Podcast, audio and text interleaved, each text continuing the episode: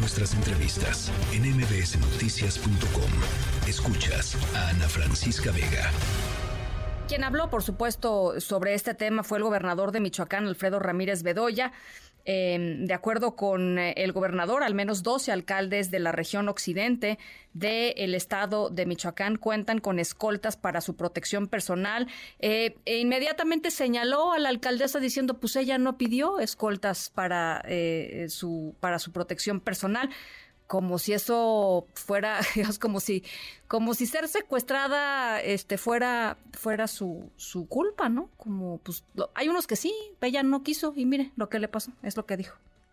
No solicitó ningún tipo de seguridad personal. Sí había, hay que decirlo, eh, algunas situaciones de enfrentamientos de operativos fuertes que estábamos realizando en la zona de Cotija durante todo este año. Hay 11 presidentes municipales que tienen alguna medida de seguridad por parte de ya sea nuestro gobierno o la Fiscalía del Estado. En este caso nunca se solicitó este tipo de apoyo bueno, esa es la declaración del gobernador de Michoacán, Alfredo Ramírez Bedoya. En la línea telefónica, Javier Estrada Cárdenas, secretario general del Partido Acción Nacional en Michoacán, partido al que pertenecía, al que pertenece Yolanda Sánchez Figueroa.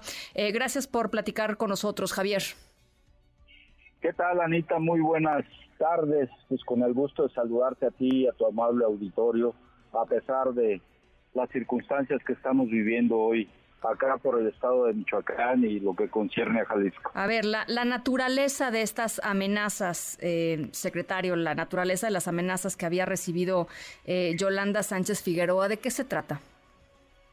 Mira, la verdad es que eh, en su municipio todo mundo en Michoacán sabíamos de la exponencial presencia de del crimen organizado nosotros desde la dirigencia estatal ya habíamos solicitado al gobierno federal, al gobierno estatal, que no abandonaran Cotija, que establecieran una fuerte presencia en el lugar para inhibir a estos grupos. Que incluso este, ya habían rafallado instalaciones de la policía municipal donde murieron dos elementos. Incluso habían interrumpido en las instalaciones de del inmueble del ayuntamiento que ocupa el ayuntamiento. Y, pues la verdad es de que escuchamos al gobernador donde dice que tienen fuertes operativos, bueno pues si los tienen pues no están dando resultados, yo no sé si andan repartiendo abrazos o de qué se traten estos operativos porque la presencia del crimen organizado en Michoacán sigue siendo muy notable en diferentes áreas. Eh, tratan de emular a su líder nacional, el presidente de la República, tratando de esconder la realidad, tratando de no la vida que llevamos. Y creo que no es el camino, hay que reconocer la realidad para poder resolver.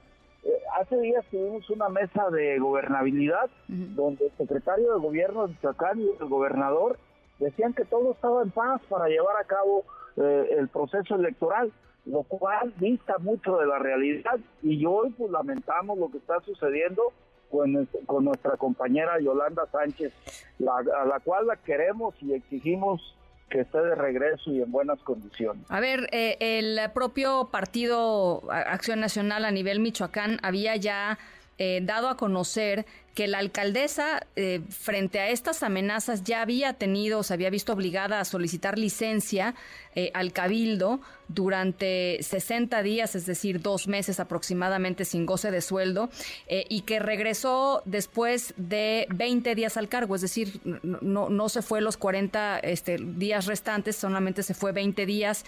pero digamos que traía encima pues estas amenazas.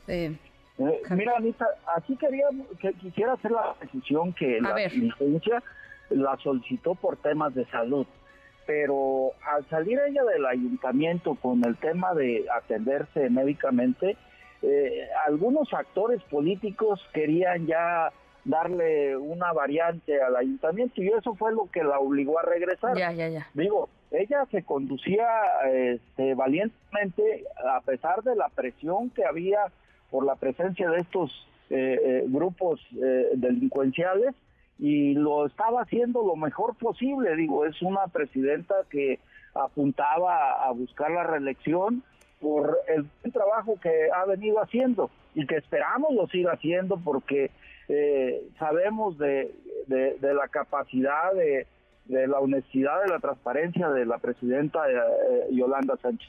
Ahora dicen que dice el fiscal, eso sí, eso sí lo dijeron, que iban por ella directamente, eh, Javier. Sí, no hay.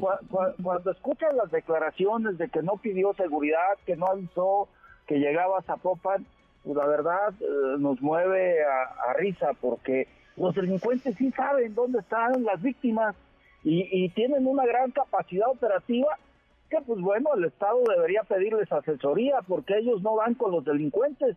Y vemos videos que, que, que, que se pasean impunemente por las zonas urbanas y la autoridad no se da por enterada, o sea, eh, a, mí esto me huele a complicidad, este, eh, estamos eh, indefensos ante la actividad del crimen organizado, de verdad estamos indignados en, nosotros y, y, por supuesto exigimos al gobierno federal, al gobierno del estado de Jalisco y a Michoacán que coadyuven para que aparezca con vida nuestra compañera Yolanda Sánchez. Bueno, nada más finalmente, em, ¿están ustedes de, eh, al tanto de las acciones que han prendido la Fiscalía Especial en personas desaparecidas de la Fiscalía de Jalisco? Es decir, ¿les están reportando, hay un informe de lo que están haciendo para la búsqueda de la, de la alcaldesa? Nosotros tenemos contacto con el fiscal general de, de Justicia del Estado de Michoacán, el maestro Adrián López Solís, que a través de él es con quien hemos estado recibiendo informes del avance de las investigaciones y también a través de los medios. Este, el día de ayer mandaron señales de vida, el, este, pero el día de hoy eh, ya no hemos tenido eh, eh, esa esa certeza de, que ella esté, esté bien. Nosotros esperamos que así sea. Bueno, pues por supuesto estamos en el tema y, te agradezco mucho, Javier, que estás estos minutos.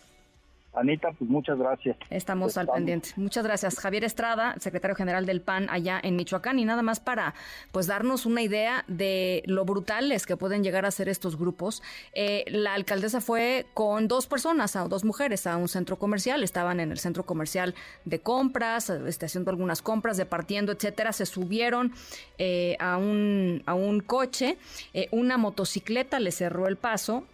que eh, el motociclista era seguido por una camioneta tripulada por sujetos armados. Ellos son los que se bajaron, se llevaron a la alcaldesa y también a una de sus acompañantes, eran tres, ya les digo, eh, se llevaron a dos, a la alcaldesa y a una mujer.